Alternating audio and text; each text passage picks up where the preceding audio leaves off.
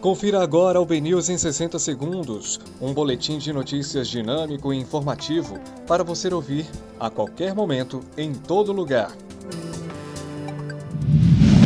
Olá, uma excelente noite para você. Hoje é sexta-feira, 6 de novembro de 2020. Eu sou Rafael Albuquerque e começa agora o BNews 60 segundos.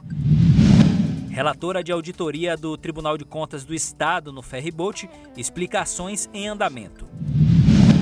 Ministério Público da Bahia pede à Justiça a suspensão de vaquejada em Biritinga.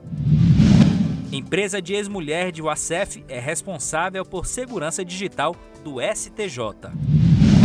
Em Vidal, prefeito de Jandaíra oferece emprego em troca de apoio. Defesa diz que material foi editado.